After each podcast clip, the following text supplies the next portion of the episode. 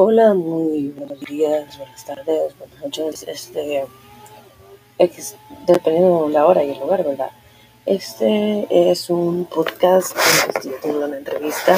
Estamos con la arquitecta Elisa Márquez, este, proveniente de Argentina, de la provincia de Buenos Aires, es de la ciudad de Neucochea. Eh, le damos la bienvenida. Este, este podcast está pensado para una área de investigación, para ver el desarrollo en diferentes áreas de la arquitectura, entrevistar arquitectos, eh, darnos una introducción eh, sobre su es, eh, datos generales. Hola, mi nombre es Elisa Márquez, soy arquitecta, eh, soy argentina y estudié eh, dos universidades, la Universidad Nacional de San Juan y completé mi carrera luego en la Universidad Nacional de Mar del Plata. Son universidades nacionales y bueno, por razones familiares es que inicié en un lugar y luego terminé en otro lugar. Eh, me recibí en el 2012, pero recién a partir del 2013 pude empezar a ejercer porque tardó un año el título en llegar. Hasta que no tenés el título, no puedes ejercer. Me matriculé ese mismo año. Eh,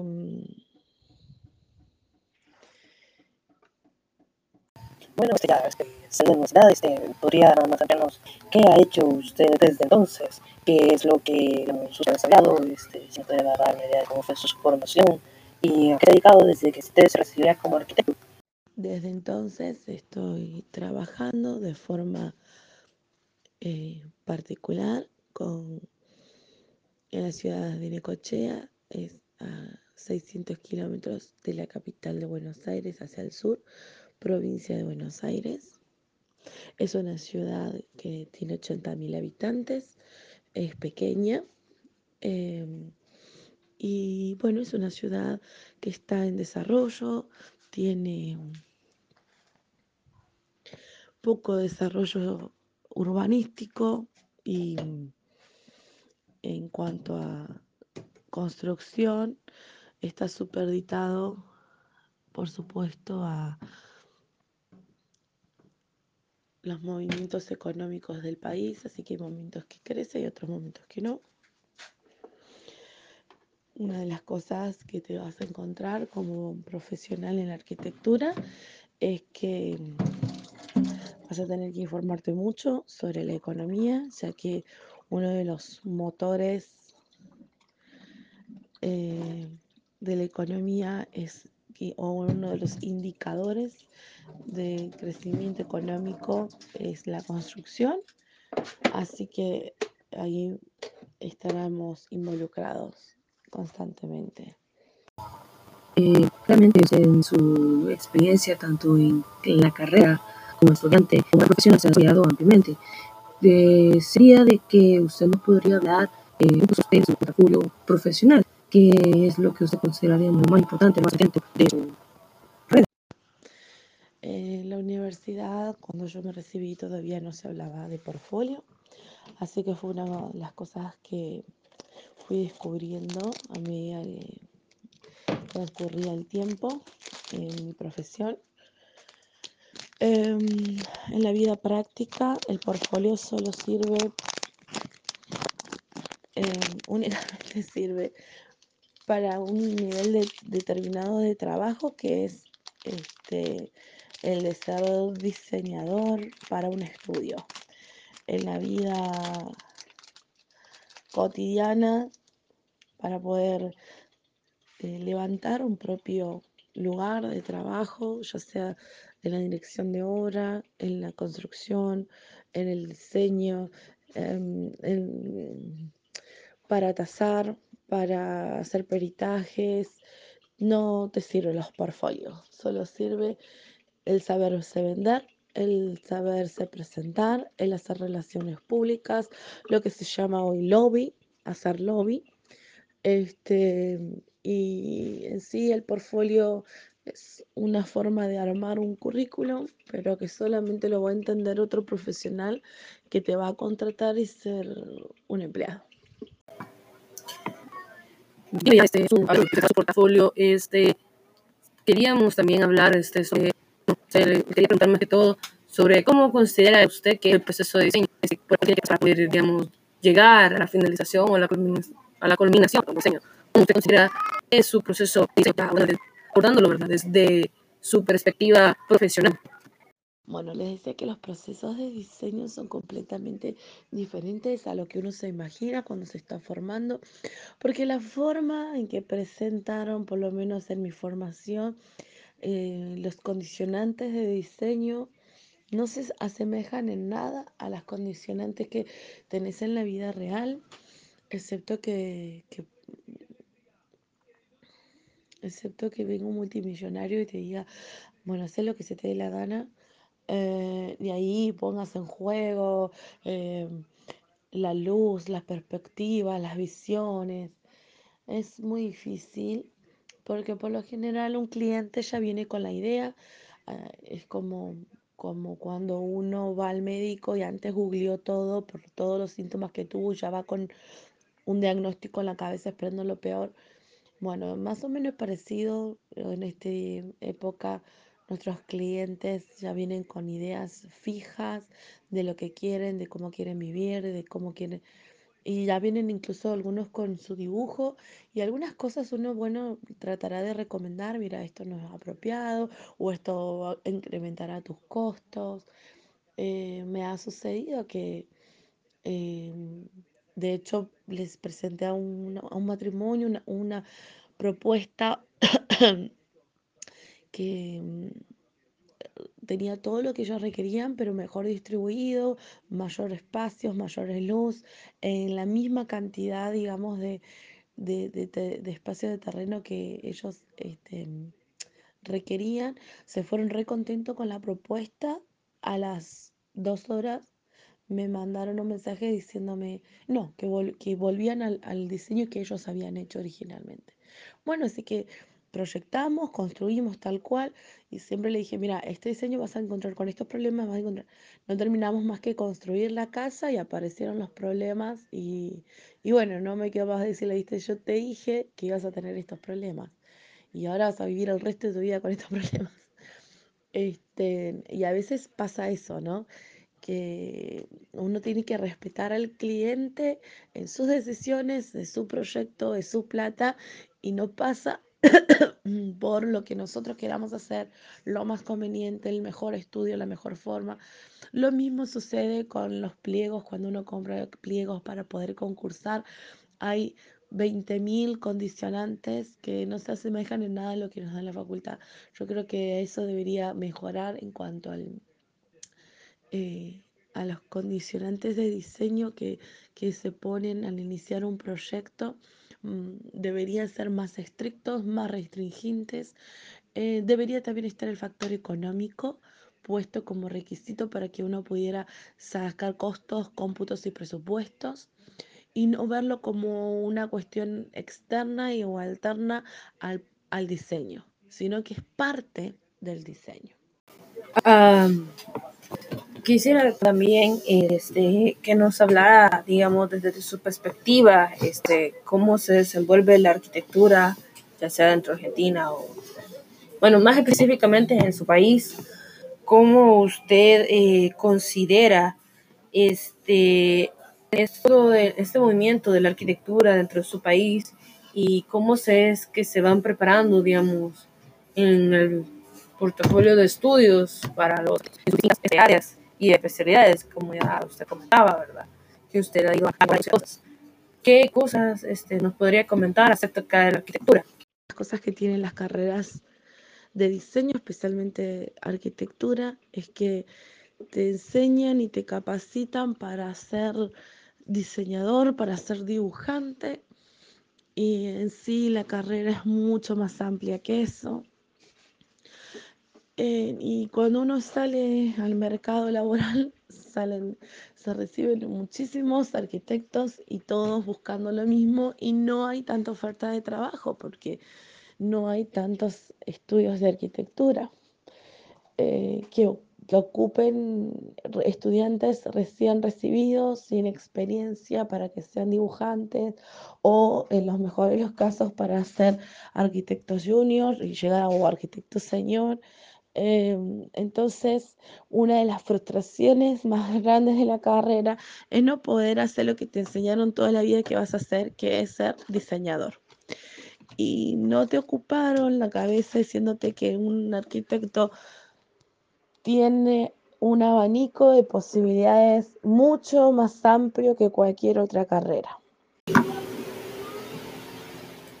Continuando con la entrevista, eh, en algunos casos, no todos, este, bueno, más que todo que en el caso de la Argentina, ese supongo que esto no pasa, obviamente, eh, pero en algunos países y en algunos casos, algunas mujeres creen o se sienten este, hechas a un lado, este, digamos, el, por el hecho de ser mujeres, ya sea en el área de la arquitectura o en el área de su desempeño laboral o desempeño profesional.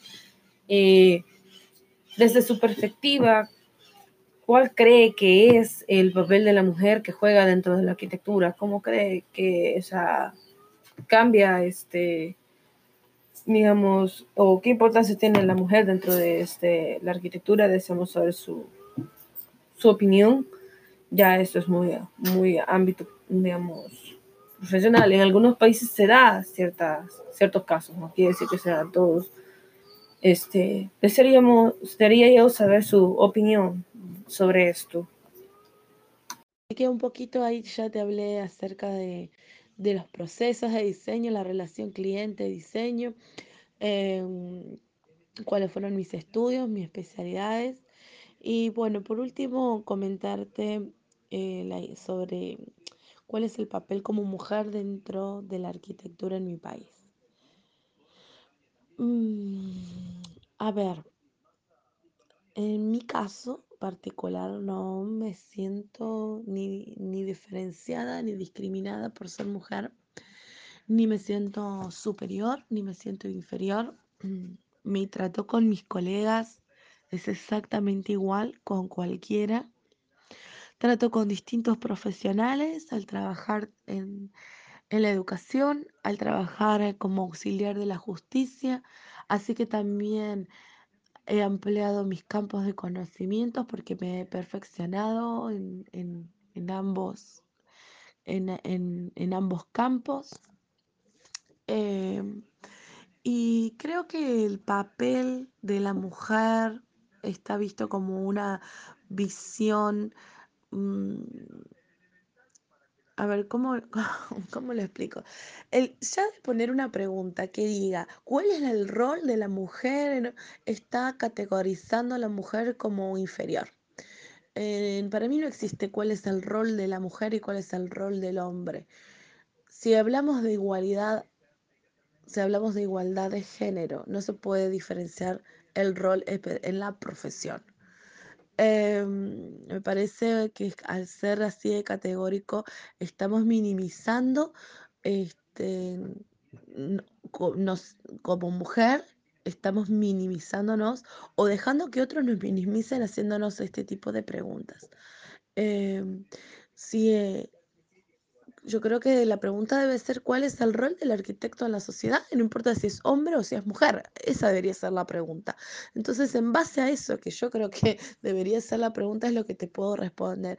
El rol del arquitecto en la sociedad debe ser de construir de, eh, y espacios para el desarrollo social.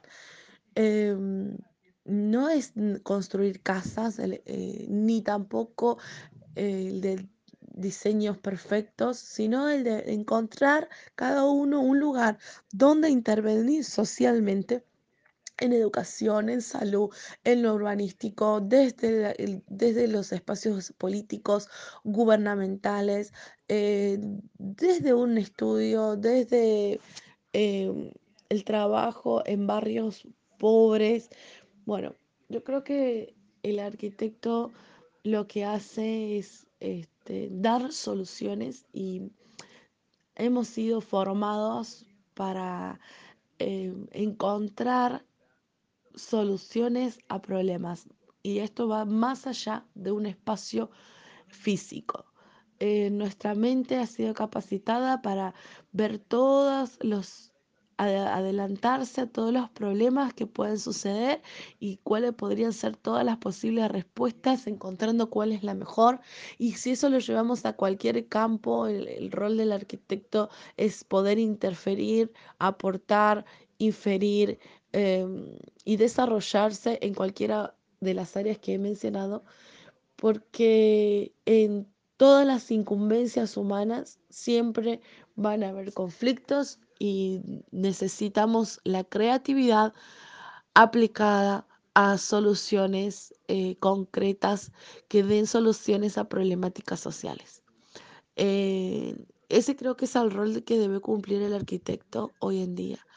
Esto, esta visión es mucho más amplia porque no solamente te estás recibiendo para poder desarrollar un, un, proyecto arquitectónico, sino que también con una visión de poder desarrollar un proyecto social, un proyecto económico, un proyecto urbanístico, un proyecto que pueda trascender eh, tu formación hacia otros campos de formación para poder dar soluciones concretas a problemáticas concretas de la sociedad. Eh, y eso es inherente al, al feminismo o al machismo, es inherente al hombre o, a la mujer. Ese rol lo puede cumplir cualquiera que tenga la capacidad, y la fuerza de voluntad y la visión de poder salirse del entorno o del, este, del encasillamiento de que, bueno, el arquitecto es solamente para poder diseñar edificios.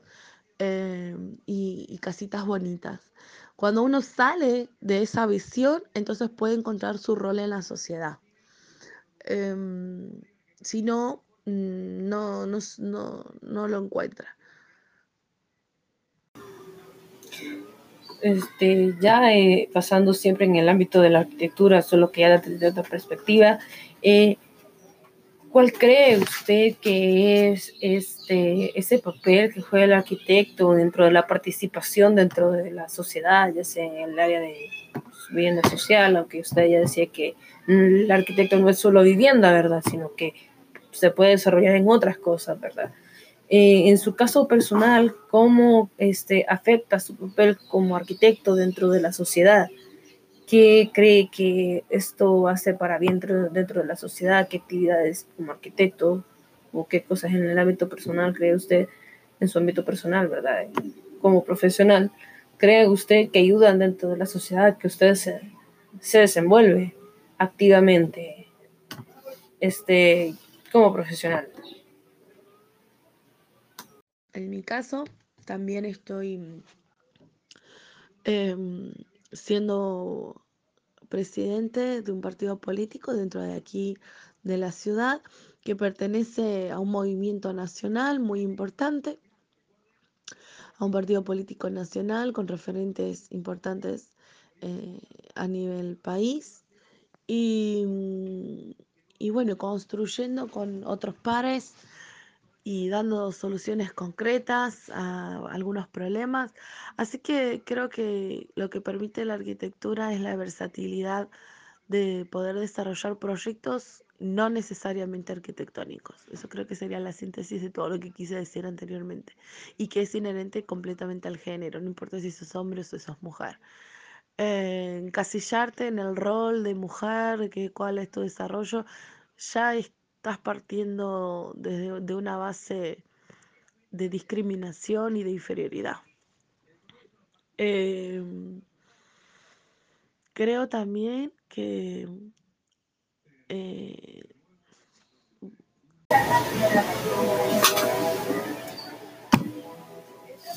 ya para finalizar este, esta entrevista y para ya este, culminar nuestro nuestra grabación, ¿verdad? Nuestro podcast.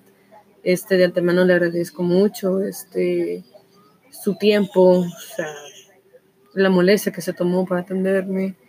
Este, ¿Qué consejo daría usted en el ámbito de la arquitectura em, a nosotros como estudiantes, o sea, a las personas que están ahorita preparándose para ser arquitectos?